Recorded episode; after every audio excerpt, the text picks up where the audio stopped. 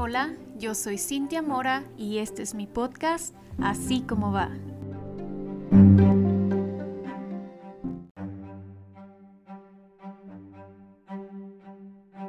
Hola a todos, bienvenidos a otro episodio más de Así como va. ¡Oh, qué emoción! Estoy, de verdad sí estoy emocionada porque en primera, es la primera vez que invito a dos varones a mi, a mi podcast. Este, y pues obviamente también la clase de varones que tengo aquí, estoy muy honrada de tenerlos. Ah, tengo conmigo a desde, desde aquí, desde México, a Josh Vergara y desde Colombia a Abner Trejo, este, dos podcasters, eh, compañeros, partners de esta vida deconstruida de cristianos juzgados y... ¿Qué más se podría decir? este... Afligidos pero nunca derrotados. Afligidos pero nunca derrotados, sí.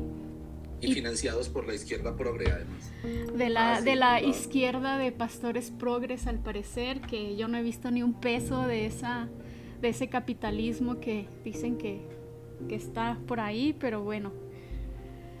¿Cómo, cómo, ¿Cómo están? ¿Cómo están, chavos? Piedra, papel o tijera, a ver quién empieza. Abner está estornudando, así que, así que él empieza. Vamos, hermano. Bueno, me dio estornudo en el preciso momento en el que Cintia dijo, ¿cómo están? No, sí, sí, el, Señor no abandona a sus siervos. Oiga, venga, antes de que, antes de que empecemos, eh, que se pueden decir groserías, ¿qué, qué nivel de moral tienen tus, tus oyentes? Mira, yo algo, algo que yo entendí cuando empecé a convivir con colombianos como tú, Abner. Es que, de, bueno... Uh, es, que dicen gonorrea. Dicen gonorrea como, como si estuvieran diciendo tortillas nosotros en mexicano, entonces... Dale. Pero es que eso aquí, eh, eso aquí no es grosería. Eso, ajá, sí, sí, sí. Amistad, buenos deseos. sí, claro. Ah, sí, sí, sí, sí. sí, este, no, no, tú, tú, tú dale, Abner, no. Don't worry. Ah, bueno. Bueno, Oli con los reas. Oli. No, no, si hay algún hermano débil en la fe, pues eh, lo entenderemos. Y disculpa. Lo mejor es que se retire ya. Antes de que no empecemos. Sé, no, sé que justamente hagamos una paradoja aquí, porque hoy vamos a hablar de, un tema muy específico, que si usted tiene una moral muy reducida, Exacto. Pues, eh, probablemente le ofenda, ¿no? Un poquito la forma en que hablaremos. Pero todo bien, todo bien. ¿Verdad? Venga, venga, pues preséntense, compañeros. Por favor, Abner, primero, primero, primero el invitado. Bueno, mi nombre es Abner Trejos, por ahí en redes sociales me conocen en el bajo mundo como el cancionero cristiano. Que de canciones eh, cristianas no tiene nada. Eso es puro clickbait, puro clickbait. Por favor, es mi manera de traer fundas porque de dónde más voy a sacar mis memes y sí, estoy acá en Medellín, en Colombia, con muchas ganas de conversar con ustedes. Muchas gracias por la invitación. Sí, pensé que nunca iba a pasar. Eh, no, no, no. Honrado, honrado. Yo, aporto la lampiñez en este panel en el día de hoy. ¿Estás insinuando que Cintia está peluda? tengo bigote, pero no es para tanto. Ese me lo pido. Para llegar hasta ese nivel de detalle, pues la verdad no, no me corresponde, pero muchas gracias por la invitación. Ok. Ay, no, bueno. Pues qué gusto estar por, por acá, aquí el Josh Vergara, dueño, amo y señor de los grupos de WhatsApp. Chiste interno. El señor de este, todas las cosas. El señor de todas las cosas. Pastor irrelevante. Toda la cosa. pues aquí saludando desde Ciudad de México. Eh, qué gusto estar por aquí, Sin. Gracias por la invitación. Y este, pues vamos a ver qué sale esto. O creo que van a salir buenas cosas. Y este, está, está bueno el tema de hoy. Estoy ansioso por esto. Sí, el tema, el tema de hoy, vamos a hablar de la moral.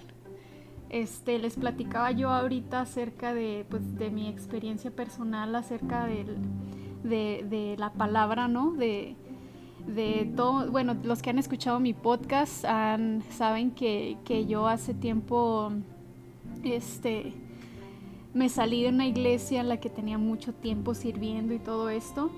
Y justamente hay eh, esta inquietud, ¿no? De, comentarios que se hicieron acerca de mi persona, de cosas que se dijeron. Y entre ellos era justamente esto, ¿no? De, de la idea que se tiene acerca de una cobertura, entre comillas, de una cobertura que te da la iglesia y que esa cobertura tiene como, como resultado una moral que a veces como iglesia decimos que solamente le pertenece a Dios, solamente le pertenece a esta iglesia, ¿no? Y los comentarios iban desde que no, de seguro anda, ya anda en malos pasos, que seguro este, se salió por rebeldía, bla, bla, bla, haciendo un énfasis en que la, la moral pues la perdí el día que puse un pie fuera de la iglesia, cuando no es así, ¿no? Entonces, me gustan mucho como los conceptos que Abner y Josh tienen acerca de esto, porque les pregunté hace poquito acerca de la moral. Y pues básicamente el origen de la moral no es la iglesia, ¿no? En primera. Así es, hay... Entramos fuerte. Entramos fuerte. Hay, hay, algo, hay algo que siempre hablo de la comunicación porque es lo que estudié, ¿no? Hay algo en la comunicación dentro de los eh, principios fundamentales de la comunicación que son las convenciones sociales. Eso se refiere a los acuerdos que como seres humanos hacemos para convivir, para coexistir. Y básicamente la moral nace de eso, de lo que socialmente se considera correcto o incorrecto. Eh, entonces, eh, la moral cristiana parte mucho de lo que se aquí vamos a hacer como una diferenciación muy importante. No es lo mismo tener una moral bíblica que tener una moral teológica. Eh, eh, porque hay gente que tiene una moral teológica porque su teología le dice que tales o cuales cosas son correctas. Y eso influye mucho en la teología este, local, la cultura en la que estás viviendo, influye mucho en las, incluso la, la zona geográfica del mundo donde estés es, la moral varía mucho de lo que es correcto o es incorrecto. Y lo que le llamaríamos moral bíblica, pues son ah, tal vez más eh, la reinterpretación de usos y costumbres, que sí está conectado con la moral teológica, pero digamos que eso podría ser más... Um, ay, no sé cómo decirlo. Amner, ayúdame, estoy atorando. ¿Cómo? ¿De qué estamos hablando? No, no, no, es que a lo, bueno, a lo, que voy es de que... ¿De qué está hablando el inmoral este? La, el mismo el inmoral este. La moral bíblica, pues digamos que nada más son como lo que creemos... Se va reducida. Es que, ajá. Reducida, es muy específico para un tiempo específico. Que a veces queremos reinterpretarlo hacia nuestros tiempos, pero no siempre sale. Pero, pero mira, mira qué interesante que mencionan la Biblia, porque, o sea, la, la pregunta que plantea Cintia es extraña, pero es igual de extraño que tanta gente crea que es, que es así, que la iglesia es dueña de alguna manera de, de la moral, que puede dictar lo que es bueno y lo que es malo, que finalmente es, es el objetivo de, de, esas categorías morales. Porque pues, la iglesia existe hace dos mil años, entonces antes de eso, ¿quién decía la moral? Ah, bueno, los diez mandamientos. Bueno, y antes de eso, ¿quién decía que era bueno y que era malo? La, la, ley eh, del talión. Sí, exacto, que, entre otras cosas, ahí lo que apunta Josh es muy interesante, porque la moral bíblica le apunta a un objetivo muy específico y a un tiempo muy específico. Por ejemplo, en la moral bíblica no se dice nada acerca de la esclavitud. Es más, sí se dice algo hacia o sea, regula la esclavitud. Te dice que si eh, eres esclavo, no busques la libertad, sino sigas siendo esclavo y respetes a tu amo. Sí, el, el, Antiguo, el, Antiguo Testamento va incluso más allá. El Antiguo Testamento va y te dice cuál es la diferencia entre si alguien mata a un esclavo o si mata a un animal, ¿no? Por ejemplo. O si embarazas a una esclava, pues tienes una obligación moral de casarte con ella. Ese tipo de cosas eh, eh, suceden en, en, en, los postulados de la moral bíblica. Entonces, hay cosas que para nosotros, pues creo que ya están muy resueltas como especie y es que tener un esclavo está mal que nadie puede ser dueño de otro ser humano, ah, pero en la moral bíblica eso ni siquiera es un problema, lo que, lo que sucede es que se regula y entonces aparece gente como por ejemplo MacArthur que viene a decir, no, es que según la Biblia el problema no era la esclavitud, el problema era abusar de los esclavos. Eh, que, es, la disonancia que aparece cuando tratamos de agarrar unas eh, escrituras con unos postulados, unas, eh, ¿cómo fue la palabra que usó George? Unas categorías, creo, ¿no? Unos acuerdos. Acuerdos sociales. unos acuerdos sociales en un mundo muy distinto al nuestro y tratamos de decir esta es la moral suprema, pero ni siquiera abarca los problemas que nosotros tenemos hoy en día. ¿Sí? Problemas como la trata de blancas, como el secuestro, como la pedofilia, como ese tipo de cosas, como la destrucción del patrimonio eh, ecológico de la humanidad, de los páramos, del, del agua. Eh, eso eso, no existe en ninguna parte, la extorsión, o sea, eso, eso no eran problemas en ese entonces, o pues en ambientes, por ejemplo, muy acostumbrados a la guerra, eran simplemente situaciones que, listo, pasa porque estamos en guerra y ya, pero nadie se preocupaba por hablar de eso. Entonces ahí es donde empieza ya un primer conflicto en decir la iglesia tiene la capacidad de decir que es bueno y que no, precisamente porque la herramienta que utilizan para eso pues está como un poquito desfasada en el tiempo. Sí, incluso vemos hoy problemas como estas em, personas dentro de la iglesia de grupos religiosos que no avalan movimientos modernos o movimientos de liberación modernos, ya sea... Y los tachan de, inmorales. LGBT, feminista, eh, feminista eh, nuevas El aborto. Eh, aborcionista, se dice así, grupos pro aborto o pro elección, no sé cómo se llama la palabra. Pero es que la Biblia no la avala, es que la moral bíblica es diferente y es como si la moral bíblica cumplía un tiempo y una función. Lo que, hoy lo que hoy tenemos y lo que hoy deberíamos hacer sería tal vez una, ah, y eso ni tanto, pero lo, que, lo más cercano que podríamos tener es una moral teológica que ya viene de toda la evolución social y, por ejemplo, tú lo decías ahorita, ¿verdad? Como especie estamos en el entendido que tener un esclavo está mal.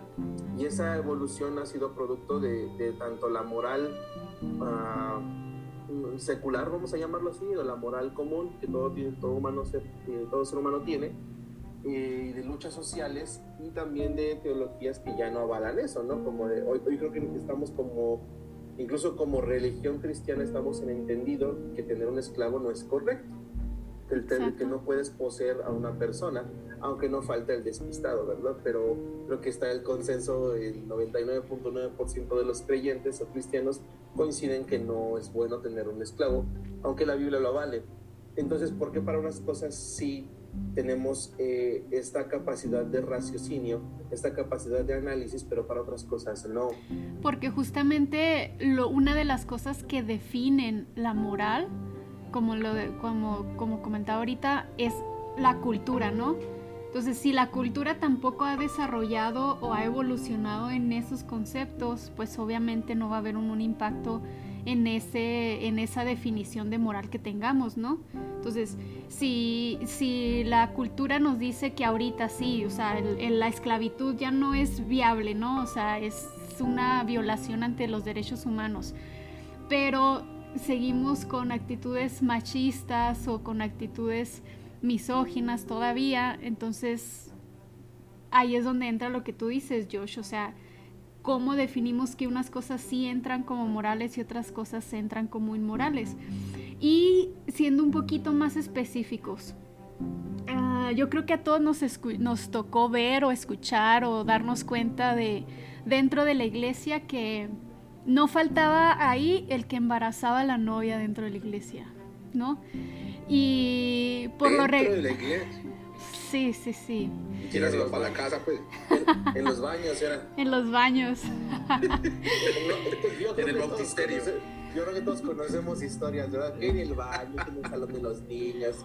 Ah, en, las veladas, en las baladas de oración, en los campamentos. en los campamentos.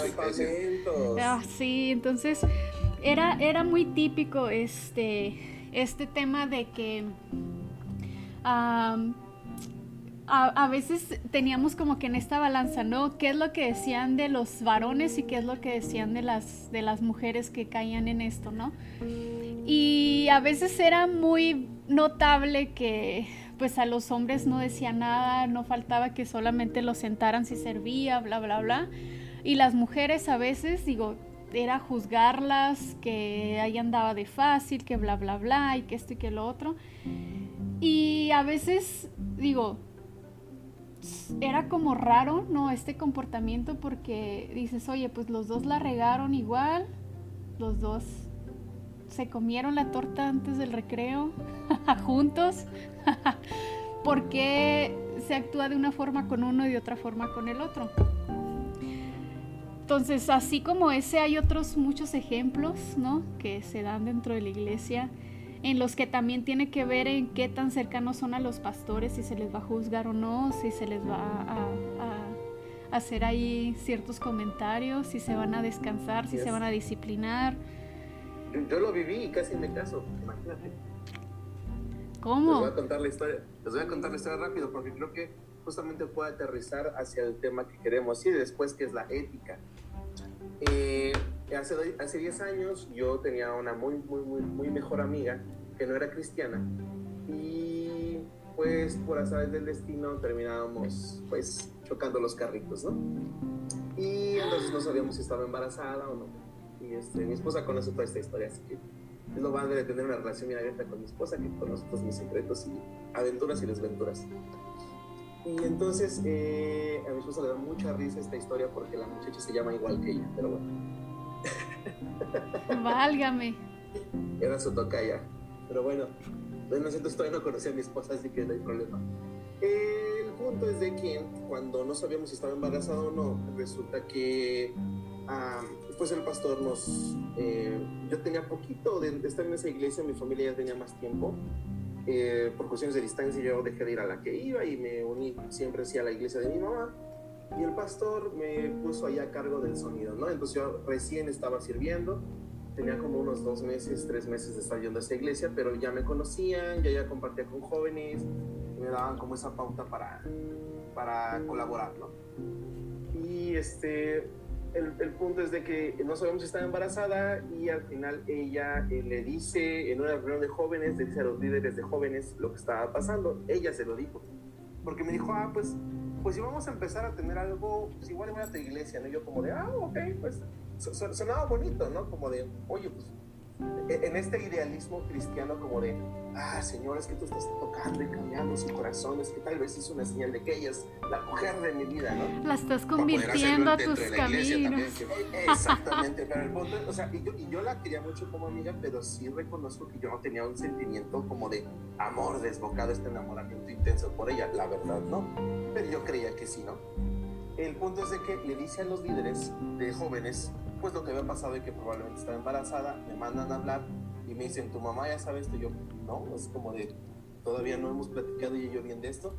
Y entonces sale aquí la parte de la moral cristiana. Estas personas venían igual como líderes de jóvenes desde otra iglesia, los mandaron con nosotros, vean un corte súper, súper conservador. No, es que ustedes ya fornicaron, ustedes ya son una sola carne, se tienen que casar. Así, como de se tienen que casar ya. Y así como de, what the fuck, ¿no? ¿En qué me metí?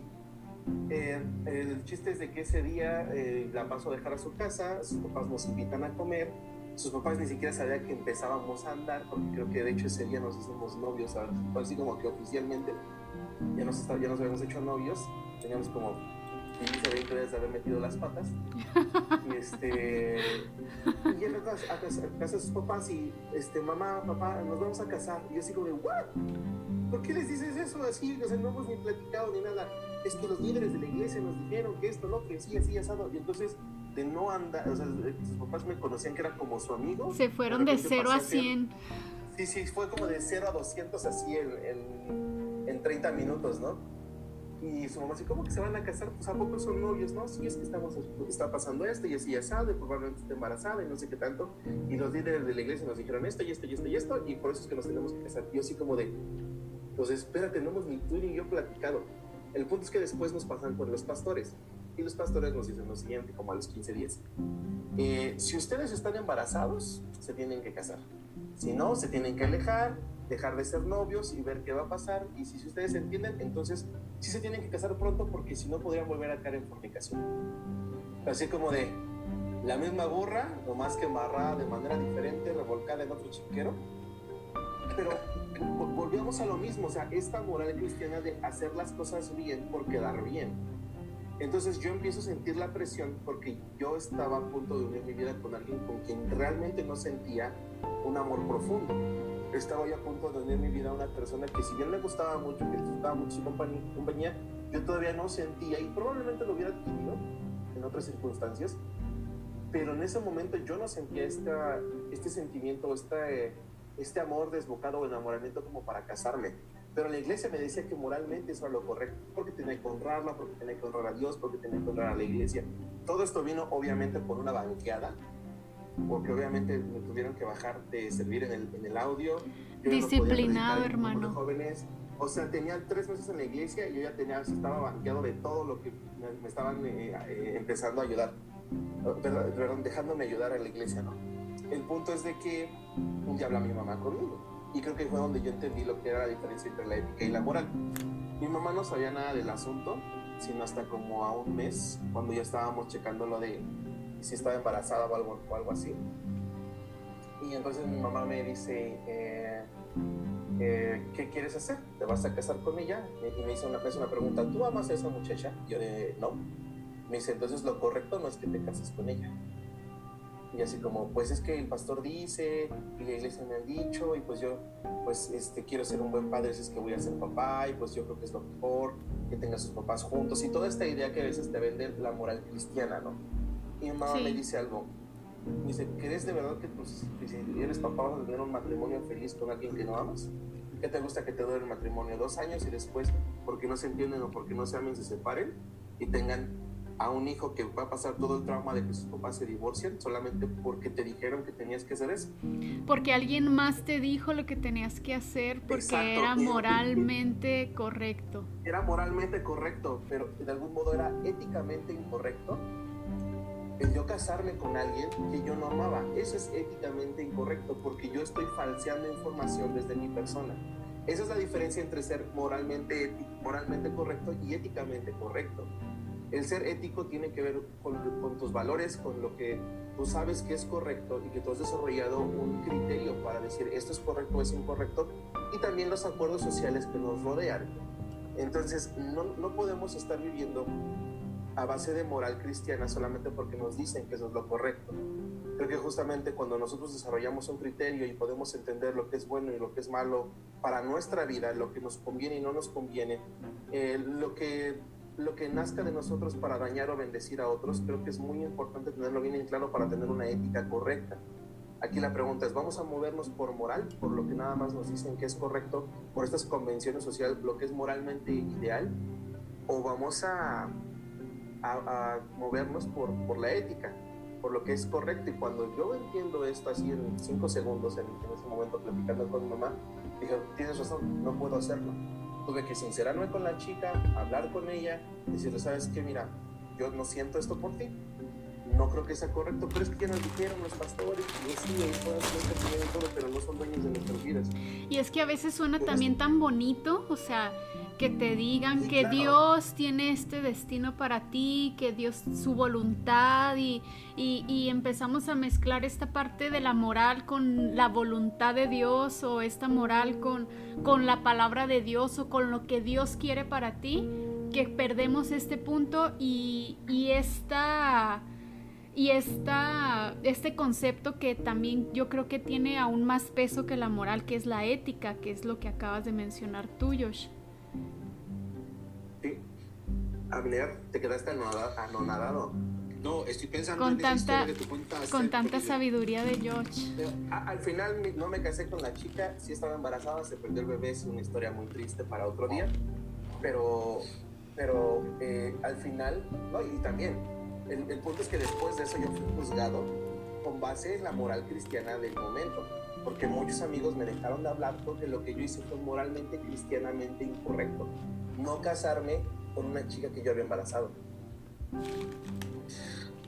Y, mira que eso, hermano, es que ese es un tema de los más top en el...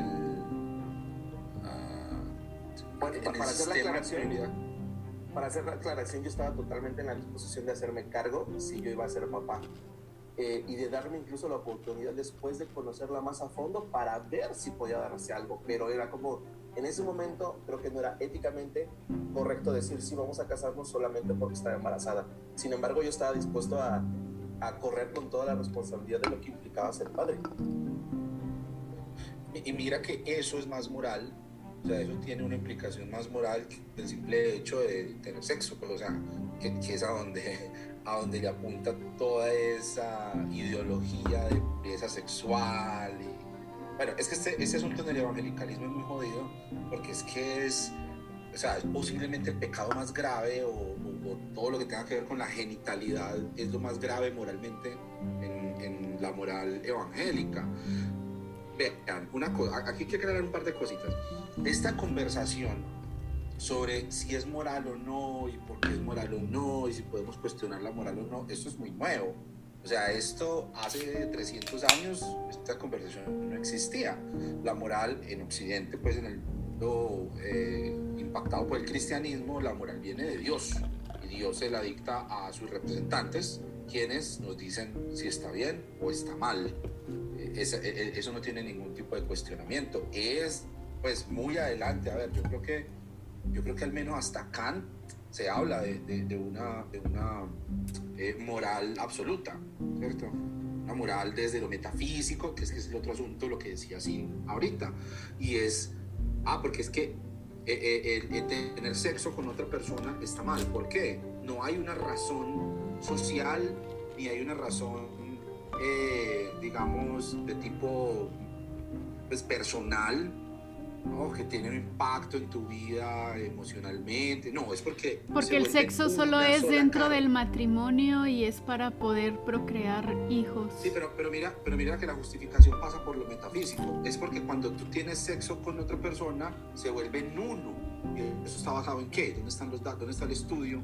El unómetro para ver si yo sí me volví uno con esta con el, con el de sexo. No.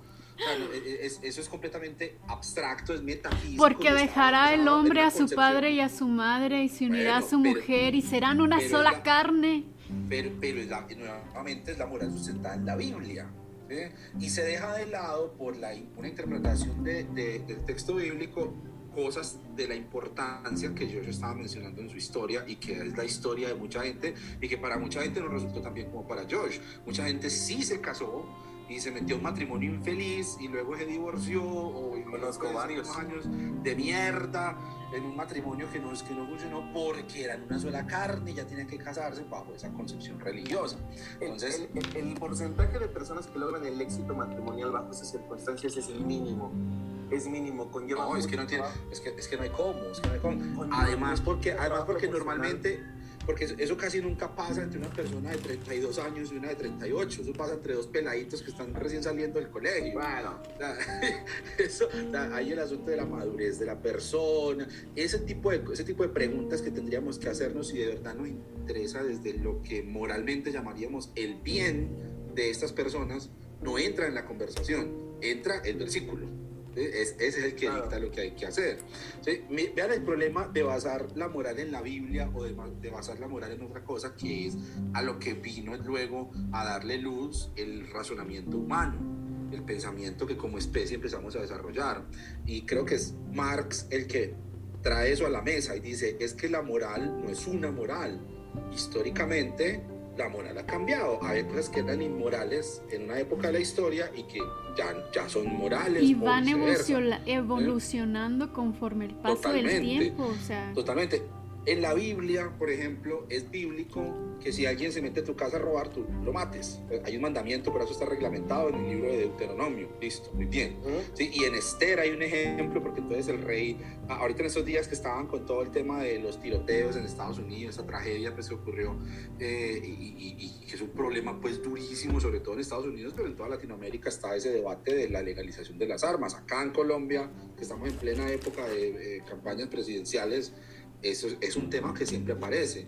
Y hay gente que lo justifica con la Biblia. Esther, eh, me, me salió en estos días alguien con ese argumento, porque entonces el rey, el rey Artaje, eh, bueno, Azuero, Azuero, le dio Azuero. la autorización a los judíos para que se defendieran y mataran a sus enemigos. Entonces, el que viniera a quitarles, a hacerles daño, ellos podían matarlos y despojarlos de sus bienes. O sea, imagínense cómo sería el mundo si nosotros basáramos la convivencia ciudadana y social en, en esos pasajes de la Biblia. ¿sí? Al, al, al, a la gente de la Revolución Francesa que empieza a hablar de los derechos del hombre, no le interesan las mujeres. Se llaman los derechos del hombre. Hombre. Y del ciudadano. Si tú no eres ciudadano, y, y, esa gente se fue para el África y colonizó por allá, y eso no aplicaba los derechos del hombre y del ciudadano. ¿Por qué? Porque no son ciudadanos. Los derechos del ciudadano. Tan así que hubo cortes en el siglo XIX y XX para repartirse África, como si estuvieran repartiendo un terreno donde hay perritos. Literalmente, literalmente. O sea, ese tema del colonialismo saber que ocurre dentro de una moral. Porque es una moral, es por ejemplo, o sea, vamos, si nos ponemos bíblicos, hablabas de, de ejemplos de, de, moral bíblica, la ley del levirato, que era de que Ajá. si tú te morías, o sea, eso por ejemplo, yo me caso con mi esposa Janet y mi hermano David, eh, yo, bueno, yo me muero y mi hermano David tiene la obligación de darte hijos a ti y dar claro, claro, claro. Y que su claro. primer hijo lleve, lleve mi, mi, mi, nombre, por así decirlo, claro, ¿no? que es claro. un hijo legal. Pero George, eh, pero George, ¿por pero qué es eso? Hoy, ¿Por... Lo pones hoy en día si tú lo pones hoy en día, es como de qué asco, ¿cómo voy a meter con la mujer de mi hermano por muy viuda que esté? A menos que esté buenísima y me encante, pues va, ¿no? Pero y no, me valga, y me valga la, la, familia, porque toda la familia se te va a echar encima. No, y, y, el primer hijo va a ser mío, o sea, nada de que es de mi hermano, ¿no? Claro, sí. Pero, pero, pero oh, oh, oh, ahí tocaste un tema importantísimo, porque, o sea, estaba hablando de, de, de, de cómo, se, cómo va progresando la moral a lo largo de la historia, incluso Hoy en día tenemos todavía conversaciones sobre los derechos de, las, de, las, de los homosexuales, sobre si, si un ciudadano puede tener el mismo derecho a casarse, a adoptar, a tener una pensión por tener una pareja de su mismo sexo. O sea, todavía estamos conversando eso. ¿sí? Pero, pero mira que me voy a volver porque lo que yo ya acaba de, de decir es brutal y es la moral con respecto al sexo y todas esas reglas con respecto al sexo, la procreación y la reproducción en la Biblia, especialmente en el Antiguo Testamento, no les preocupa, no, no les preocupa, no les preocupa el himen, no les preocupa el placer, no les preocupa el semen, lo que les interesa es la herencia de la tierra. Todas esas normas están dadas porque a la, a, a la mentalidad judía, les interesa es que la tierra no se qué? pierda, sino que pase, la heredad pase de generación en generación en la misma familia. Entonces a ellos no les interesa, ah, que es que le metió el pene y que, que, y que, y que, que ya no es virgen. No, le interesa es pague la dote para poder tener el derecho de heredar la tierra. La Exacto. preocupación no es el romance, el capitalismo. No es si se, no es si se enamoraron. La, la, la, preocupación no es si esta es la voluntad de Dios, si es la persona que Dios creó para ti. No, la preocupación es la tierra, es la heredad, es la herencia. ¿Sí? Exacto. Entonces, miren, miren, cuando leemos esos textos con una preocupación en mente, que nuestra preocupación es, ah, no, que los muchachos no pueden tocarse porque santidad de Jehová. Cuando lo leemos dentro de cuál era el, el interés, lo que ellos querían defender no era la santidad de las muchachas de Israel. Era la era mujer la como propiedad claro, de los el varones. El matrimonio, el matrimonio en el Antiguo Testamento, no, y hasta hace muy poquito, el matrimonio era un contrato entre dos hombres. Sí, del la, papá y la, el que se mujer, iba a casar. Sí, la mujer poco interesaba ahí, la mujer no tenía ni voz, ni voto, ni tenía nada que hacer. Era un, un hombre haciendo un contrato con otro hombre, intercambiando tierra, intercambiando apellidos, intercambiando Vacas. descendencia bueno, ahí está. Entonces, mire que nosotros le hemos puesto todo un aire ahí encima de moralidad y de misticismo y que se vuelve una carne y que desde el momento en el que yo no sé pues desde qué centímetro pues, desde el glande o yo no sé, ya son una carne, ya, ya, ya, ahí listo, ya, una carne, ya, no importa, ya ahí lo saca, ya de mala, sí. ya, ya, es una carne. Eso, eso nos lo inventamos nosotros, eso no está en la preocupación de los autores bíblicos. Los autores bíblicos están interesados es porque la tierra no se pierda y las tribus de Israel no se diluyan entre sí porque este se casó con la otra y se llevó estas dos hectáreas de tierra y, y esta tribu se acabó. Esa es la preocupación de ellos. Y, nuestra, y nuestro pensamiento de la época es la que le dio una interpretación, que es lo que definió la moral del momento, exactamente. Tal cual. Entonces...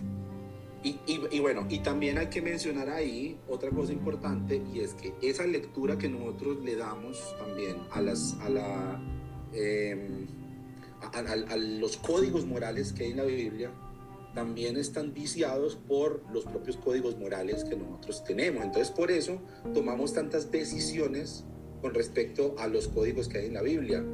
E, está el típico ejemplo que siempre que hemos usado pues hasta el cansancio y que hace 20 años fue una gran conversación y era el tema de los tatuajes, ¿no? Que en el mismo capítulo en el que está la prohibición de tatuarse, está la prohibición de cortar de la, de cortar de la barba pero uno no nos importa, pero el otro sí. O sea, es una lectura sesgada y es una lectura en la que nosotros tomamos decisiones de qué es importante y qué no, pero finalmente no es porque estemos dándole valor al texto bíblico, porque hay cosas para las que encontramos, ah, no, eso ya no, eso ya no, ah, eso ya no aplica. Vea que, hay, vea que hay cosas que ya no. Mire, mire que la moral no es tan absoluta entonces como nos quieren hacer creer y los mismos cristianos toman ese, ese algoritmo también. Esto sí me sirve, ¿no? Esto que hay que llevar, no sé qué, dos pajarillos, no, eso no hay que hacerlo. Tatuajes, ah, no, esto sí, prohibición por los tiempos de la eternidad, porque la palabra de Dios permanece para siempre. Eso es pura mierda. Eso, eso la, están tomando las mismas decisiones de qué obedezco, qué es moral y qué no. Entonces, ¿Qué es lo que se me acomoda? La hipocresía, pues, de venir a decirme a mí que porque yo estoy tomando unas decisiones diferentes a las de ellos, pues yo soy inmoral y pecador. No, no jodas, qué pena pues. ¿Qué es, qué, qué, es lo que se me acomoda? ¿Qué es lo que me, me, me conviene? ¿Qué, es, qué es lo que va de acuerdo a la vida? Porque estemos, bueno, queramos o no, una iglesia al final de cuentas la mueve y la cultura que se desarrolla en esa iglesia la mueve quien está al frente de la iglesia. Entonces, si esa persona tiene cierta ideología, se, la moral va, va a rondar alrededor de la ideología de esa persona. Entonces, yo creo que, que es importante, como siempre lo he dicho en todo, en, en todos los podcasts y en, toda mi línea personal de pensamiento, es cuestionen todo. ¿Por qué? Porque esto es moral aquí, porque esto no es, es inmoral en otro lado. O sea, por ejemplo, yo creo que ahorita en este pleno siglo XXI en el que vivimos, uh, por ejemplo, eh, todos sabemos de, de, Irak, Irán y todos esos lugares árabes bélicos que, que tienen como restricciones o, ciertas formas de vida totalmente diferentes a lo que la sociedad moderna en realidad vive, ¿no? O sea, entre esas cosas yo creo que está el tema de, saludar de beso o, ser homosexual o, o, que las mujeres muestren carne o no muestren carne y cosas como esas tan simples que que dices, oye, acá en México, en Colombia, una mujer puede andar libremente en shorts o en una minifalda sin ningún problema, no pasa nada, pero vas a aquel lugar y tienes que vestirte cubierta hasta los talones y vestir, cubrir tu cara porque si muestras tantito más de lo que debes, te apedrean y te meten a la cárcel. Entonces, dices así como que, oye, digo, vivimos en el mismo planeta, estamos en la misma época, en la misma era y siguen pasando esas cosas. Entonces llegamos todos a esa conclusión. La moral tiene que ver con la cultura en la que estamos eh, viviendo, en la línea de pensamiento de quien está a cargo de, de nuestro entorno. Este, y ahorita, bueno, de hecho leía un poco eh, sobre Nietzsche y Nietzsche decía también que, que cuando hay mucha moral o el exceso de moral en realidad es que se tiene doble. Y ese es otro punto también que quiero tocar y es la doble moral que existe, que vivimos porque la hemos tenido también nosotros, no digamos que no. nuestro mero mole. Nuestro mero mole te acuso por fuera, pero por dentro y escondidas yo hago lo mismo o peor. Entonces... Y es, es que, por ejemplo, le diste un punto bien importante. Eh, justamente les cuento la historia de cuando yo me iba a casar y pasó este asunto con este pastor. Y cuando su hija sale embarazada, él sí la casó. Y el, y el papá del bebé no era un tipo que, que no, tenía, eh, que no era cristiano. De hecho, era un tipo hijo de un abogado muy corrupto y él por no, porque su hija no salía deshonrada y porque ella no quería abortar, eh, decidió casarse con ese amigo, con ese cuate, el cual eh, desde, desde que eran novios le pegaba, eh, durante todo el tiempo del embarazo y del parto, los primeros meses del niño le, le seguía siendo infiel pero el papá estaba muy contento, el papá pastor estaba muy contento que su hija había salido de blanco de su casa, ¿no? Embarazada y todo, pero de blanco de la casa y honrada. Y incluso a los de la iglesia no los invitó a la boda. Eso fue algo muy interesante. Que a la iglesia no invitó a nadie de la, a, nadie de la iglesia le invitó a la boda. Entonces dices, ¿por qué para unas cosas si eres prohibitivo, pero cuando se trata de lo que te conviene no lo eres? Entonces cuando se trata de lo que me conviene... O del beneficio, o del beneficio que puedas obtener. Claro, o sea, y, la verdad es que hasta yo como pastor, o sea, hasta yo he tenido doble moral, o sea, yo también he cometido errores. Y, y, ya después los analizas y dices, no, es que no, o sea, no puede. El, punto es que a veces la doble moral ni siquiera entendemos que la tenemos hasta que de verdad hacemos un ejercicio de raciocinio, un ejercicio de, de preguntarnos, ¿lo que estoy haciendo no será doble moral? Porque para unas cosas sí soy muy cristiano y muy moralmente correcto, pero para otras cosas no, no lo estoy siendo. Y a mí, yo también tuve ese dilema y yo también entré en esos, en esos puntos de preguntarme si yo como pastor estaba siendo doble moralista y lo fui y lo hice y cometí errores y defraudé gente y di consejos que, yo mismo no, no, seguía. Pero, pero el punto es, eh, cuando debemos corregir también esa, eh, esa línea personal que también estamos llevando, porque eso puede ayudar a que otros corrijan también esta moral, pero seguimos en el tema. Está muy serio, Abner. No lo puedo creer. no, es que estoy, es que mientras yo habla, es que yo me crié en un ambiente supremamente puritano, entonces se me viene de la mente. No lo creo. Ah, no, bueno, no crea, pero historias e historias e historias. Historia, historia, y no, y sobre todo, no tanto historias, sino la toxicidad que eso le trajo a mi vida. O sea, cómo hubiera sido diferente mi vida si yo me hubiera creado en un ambiente, así como dice Josh, donde te dicen, piensa, piensa por ti mismo, piensa, eso estará bien, eso estará mal, te conviene a ti. ¿sí? En este momento de tu vida eso te sirve a ti, ¿cómo, ¿cuántos dolores de cabeza me hubiera ahorrado yo en mi vida por andar tratando de ceñirme a una moral de un código de hace 1800, de 2000 años, 2600 años. Pues bendito sea mi Dios, yo creo que... Y bueno fuera que fuera eso, pero a veces es ceñirse a un código de moral de una persona que está en un liderazgo, porque a veces no es ni, que sea algo bíblico lo que te predican, es que esa persona tiene ciertos ideales, ciertos conceptos y desde la posición de poder manipula la moral de, de la congregación, ¿no? Hablando de decirte que esto no es, o inventar cosas y falacias extrabíblicas y bíblicas eh, para decirte que tal o cual cosa es inmoral por tal o cual eh, situación espiritual, ¿no? Lo que eh, decíamos ahorita. Sí, sí, sí. Entonces, yo, yo creo que aquí es, es donde tenemos que empezar el trabajo como, como líderes a decir, ¿qué voy a tener? ¿Una moral preconstruida? o enseñar a la gente a, vivir de manera ética. Y creo que eso empieza con una ética personal ideal y correcta, ¿no? Y cuéntanos, cuéntanos, Josh, ¿qué es la ética? Ah, la ética, desde donde, la verdad es que no me sé la definición, pero desde donde yo percibo la ética, es, un, para mí es un sistema de valores que me, les voy a definir cómo yo defino mi ética personal, porque no quiero caer en falacias de definir la ética de manera incorrecta, pero sí desde mi experiencia y mi vivencia, cómo defino yo la ética.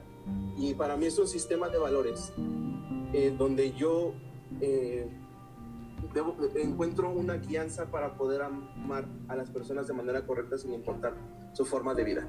Un ejemplo, yo que he sido pastor, hay personas que me... Tuve, tuve un caso muy específico de un chico que quiero mucho, se llama Israel eh, nos conocemos desde mucho antes de yo fui su líder de jóvenes en esa iglesia que les conté donde me querían casar. Ahí nos conocimos. Cuando yo salgo, él, él me sigue y, y cuando empezamos, sin querer queriendo la iglesia, mi hermano y yo, eh, él me decía, es que yo sé que estoy mal, pero eh, yo, yo quiero que tú seas mi pastor porque yo quiero que tú le pongas orden a mi vida y me disciplines, ¿no? Era, algo bien raro, era algo bien raro porque... Ah, machi. Sí, sí, sí, él, me decía, él, veía como de, no, es que yo creo que tú tienes una, una forma de ver bien padre las cosas, que no eres cerrado, y yo quiero ser como tú. Pero él pensaba que eso era mediante una disciplina y una moral específica, ¿no? Y yo le decía, no, es que, o sea, yo lo único que te puedo enseñar, o lo único que puedo hacer es acompañarte en tu proceso de descubrir quién eres tú, porque es muy fácil, eh, mediante la coerción y la coacción, invadir a la otra persona con tu moral.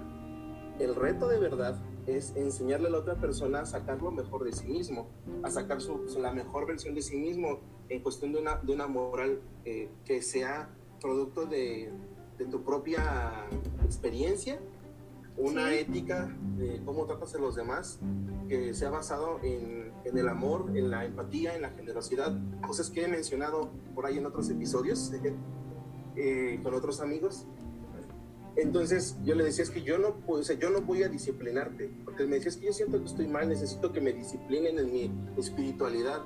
Entonces, ¿cómo la gente viene tan, tan, tan, tan o sea, la, gente cuando llega a otro lugar, eh, me, me, tocó ver en mi iglesia gente, cuando yo, en el tiempo que estuve siendo pastor, gente se fue de la iglesia porque me decía, es que siento que eres muy blando, es que tú no hablas del pecado, es que tú no hablas de la Biblia como debe de ser. Yo quiero alguien que me hable del fuego y de la ira de Dios. Necesito que, me, condenen y me manden al infierno. Ah, sí, sí, sí, es como casi, casi, no, no falta que me digan, necesito que me peguen. Así es como de, eso eh, no, es muy buena onda digamos, ¿no? Asuntos pastor, oveja, no, no va bien. Pero este, pero el punto es de que hay gente que piensa que eso necesita porque los códigos morales que ha encontrado en la iglesia le dicen que así es. O, gente que me diga, es que, ¿cómo dejo de masturbarme? Y yo digo, pues, uno, eh, ¿qué estás viendo? Y, eh, podríamos meternos ahí en un debate muy... El, hablar de pornografía y masturbación es un tema muy, muy profundo que nos llevaría aquí varias horas. Sí, por favor. Pero, pero, básicamente es, eh, si el contenido que consumes eh, denigra a las personas que están involucradas. Y la otra es como, pues no es, no es malo que explores tu sexualidad, pero si hay una forma sana de hacer, así de sencillo, ¿no? Ya cuando, cuando la masturbación o la pornografía es un hábito, ahí hay un problema bastante serio, porque también creo que es, los hábitos forman personas. Entonces, llámese alcohol, llámese sustancias, llámese cualquier cosa, pornografía, masturbación, va a crear una persona y va a crear una mentalidad. Pero digo, ese es tema extenso para otro día. Pero básicamente, el, el, tenemos la opción de decirle a la gente qué tiene qué no tiene que hacer y hacerlo seguir nuestra moral, eh, ya sea en cuestiones de sexualidad, en, en cuestiones de sexualidad eh, personal, porque también está pues esta parte de la sexualidad en pareja o la sexualidad eh, uno, uno contra uno, o sea, uno contra sí mismo. Y, y también la parte de cómo eh, los roles de género, que es algo bien importante. Entonces, eh, para, para no extender el tema, es yo tengo como líder la responsabilidad de enseñar a la gente en libertad, que la gente pueda tener una libertad de entender y decidir qué es lo que quiere porque justamente de ahí creo que nace la ética, de cómo hacer las cosas correctamente, no tanto en cuestión moral de si es socialmente o no socialmente aceptado, sino cuánto estoy beneficiando o cuánto estoy amando y cuánto estoy dándole de manera sana mi vida a otros, ¿no? O mi perspectiva a otros, o mi compañía a otros. Sí, sí, sí. Pero mira, mira que eso cambia todo también porque, ¿sabes por qué, George? Porque gran parte de, de cómo, y sin, Aquí sigo, aquí sigo, aquí sigo, Abner. No, no, porque es que estoy escuchando con mucha atención a George y pienso en lo profundo que nos ha calado la idea, que es una idea religiosa, muy arraigada en el evangelicalismo que aprendimos, y es que el ser humano es una porquería. O sea, porque entonces ahorita decías, la mejor versión de ti mismo, no, no, no, es que engañoso es el corazón, más que todas las cosas y perverso, ¿quién lo conocerá? Jeremías capítulo 17, ¿no es cierto? Eh, esa es una visión muy enmarcada dentro de la teología que hemos aprendido. Entonces a ti te dicen, es que yo puedo escoger lo que es bueno y lo que no. No, porque es que tu conciencia te puede engañar, tu corazón te puede engañar. ¿sí? Tú, no, tú no tienes que construir de ti algo bueno porque lo único bueno que tú tienes es Cristo en ti. Entonces, y, la, y la moral se convierte en una forma de control de la persona. Así es. Porque dicen, oh, ¿por qué yo no puedo tomar? Exacto. Y por Otro eso- punto. Es que, porque no, es es que yo no puedo hacerlo, es que tú no puedes hacerlo porque tú, porque está malo. Oye, pero ¿por qué el hijo del pastor, el sobrino, el hermano, la esposa del pastor? Sí, bebé. Ah, es que porque ellos tienen discernimiento. Es como, y yo no tengo discernimiento, no, porque Ay. tú no eres eh, un líder. Es o que él no tiene la cobertura pastoral. No, no, no, no, no, que, pero, pero, pero, mira, pero mira que ahí es donde entra en juego el asunto de la doble moral, justamente, porque la moral se convierte en un fin y no en un medio. Yo nunca voy a ser perfecto porque todos estamos en la tierra y, y en el cielo seremos perfectos, pero aquí no. Entonces, muchas de las cosas que yo hacía, por ejemplo, eh, me tocaba esconderlas porque pues no iban a ser aprobadas por mis amigos cristianos, por mis líderes o por, la gente de mi iglesia.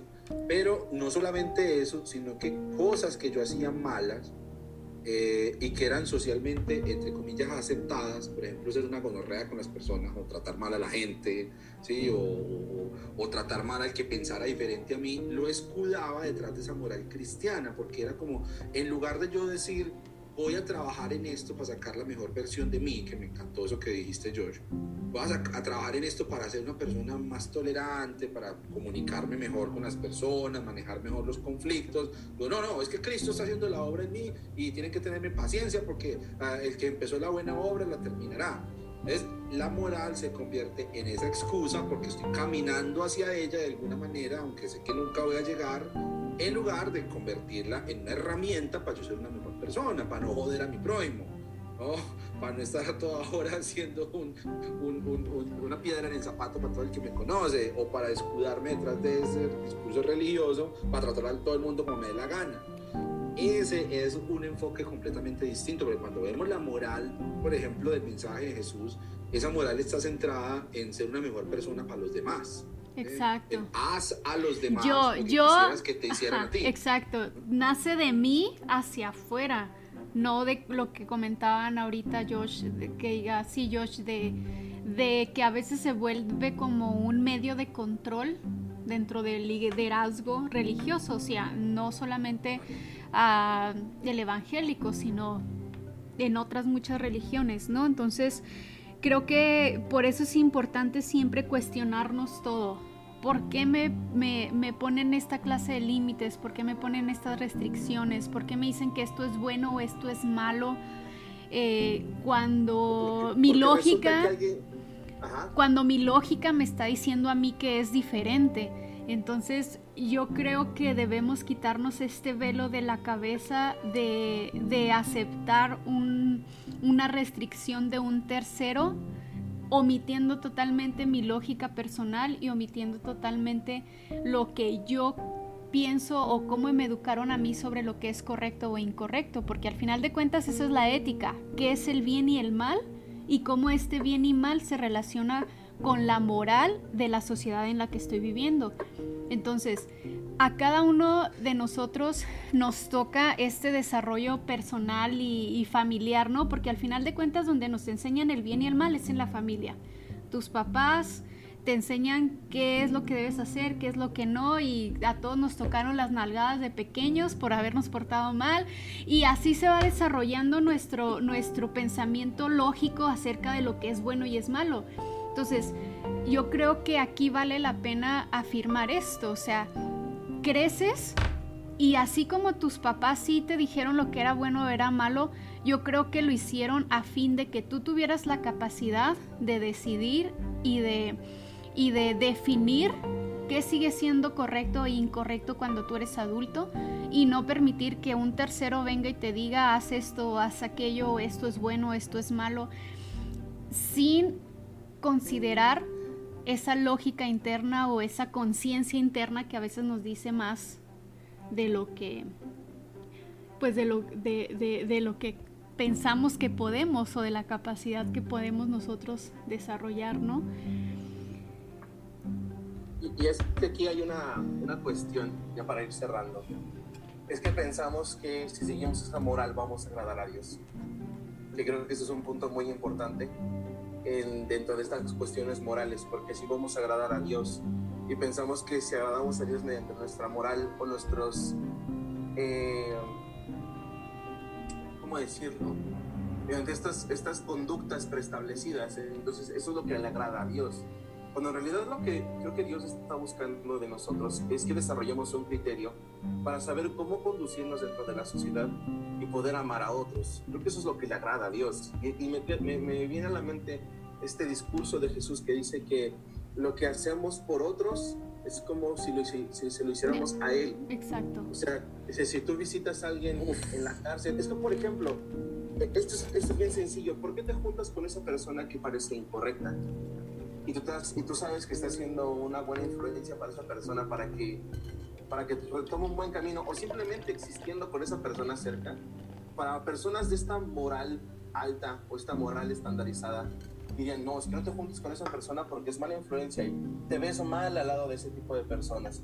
Y a veces la moral lo, que, lo, lo único que provoca, o esta moral cristianoide, lo que provoca es la segregación del ser humano cuando lo que Dios quiere es la integración entre seres humanos. Porque la verdad es que sí, las amistades hagas eh, van a influir mucho en ti. Eh, eh, voy a evocar la, la frase célebre de, de, un, compa de Ensenada, Eduardo Steino, que dice, amistades salvan vidas.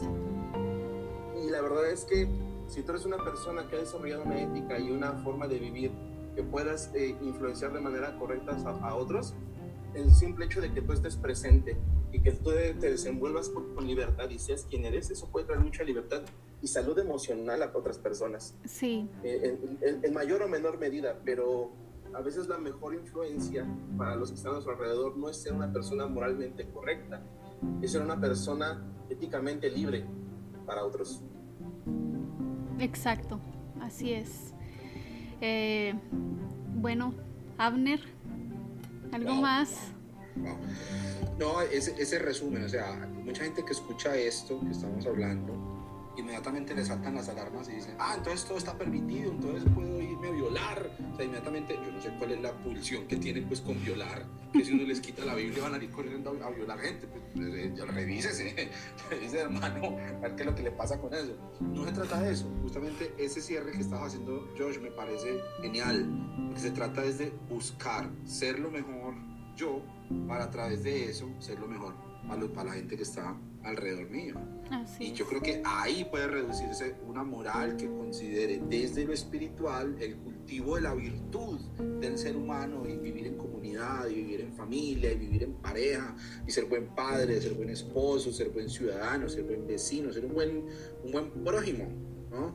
Creo que aproximarnos es, debería ser el, el, el, objetivo de cualquier cosa, independientemente de si es religioso, si vas a la iglesia, si estás deconstruido, si tienes un podcast ahí para rajar de, de los cristianos, lo que sea, como sea que lleves tu vida hacia adelante, esa debe ser la brújula que te mueva eh, eh, eh, hacia un objetivo en tu vida como persona. Creo que ahí es donde radica la elevación del espíritu.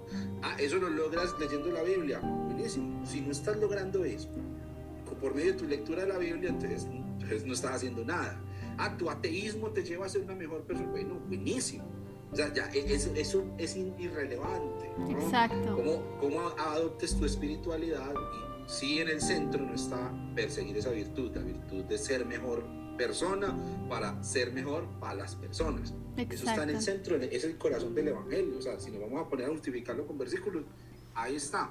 Hay, hay, un, hay un post que se hizo muy famoso hace un tiempo y que leí que dice, es bíblico matar a tus enemigos y es bíblico perdonar a tus enemigos. ¿Dónde está la diferencia? ¿En, en qué hizo Jesús? En el libre albedrío también. Entonces sí, con... Ah, bueno, ya si tú quieres matar a tus enemigos, sí. Pues, a todos vengan. A quien, verá que condena también es esto.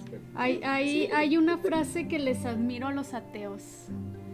Ah, que dicen que si necesitas una religión para saber hacer el bien y el mal, entonces, pues sí, necesitas una religión. Entonces, eh, porque a veces pensamos que los ateos andan por ahí por el mundo, como dice Abner, violando y matando gente porque no tienen a Dios que guarde y cuide sus corazones, pero la verdad es que no es así.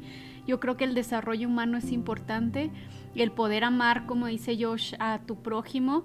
Y también yo creo que hay que dejar énfasis en esto, el no joder a tu prójimo ¿sí? O sea, porque, porque, porque pensamos que, que sí, amar, bla, bla, bla, bla, y esto y que lo otro, pero la verdad es que también, o sea, como decía Abner también ahorita, o sea, los seres humanos somos una basura de persona.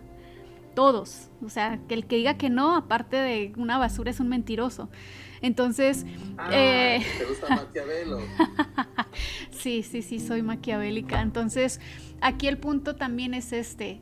Hay que. ah, más allá de buscar la ética, la moral en nuestras vidas, yo creo que hay que hacernos esta pregunta. ¿Qué es bueno y malo para nosotros? Y si estamos haciendo bien o mal a las personas que están a nuestro alrededor.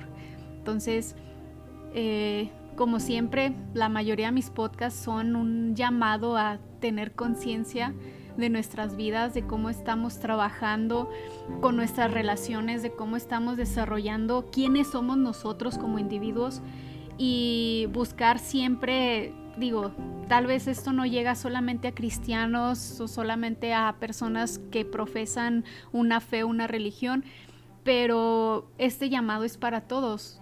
Creo que estamos aquí para tratar de ser mejores con nosotros mismos y tratar de ser mejores con las personas que están a nuestro alrededor. Y estuvo, estuvo, estuvo buena la plática. Este, muchas gracias por la invitación a Josh y a Abner. Este, qué emoción de verdad. Y Gracias por, por invitarnos. No, no, no. Padre, esto, uy, no. es- esto Eso da para más cosas. ¿eh? Claro. Eso iba a decir, eso iba a decir. esto A mí, se me antoja, a mí se me antoja una segunda parte. Arre, No arre.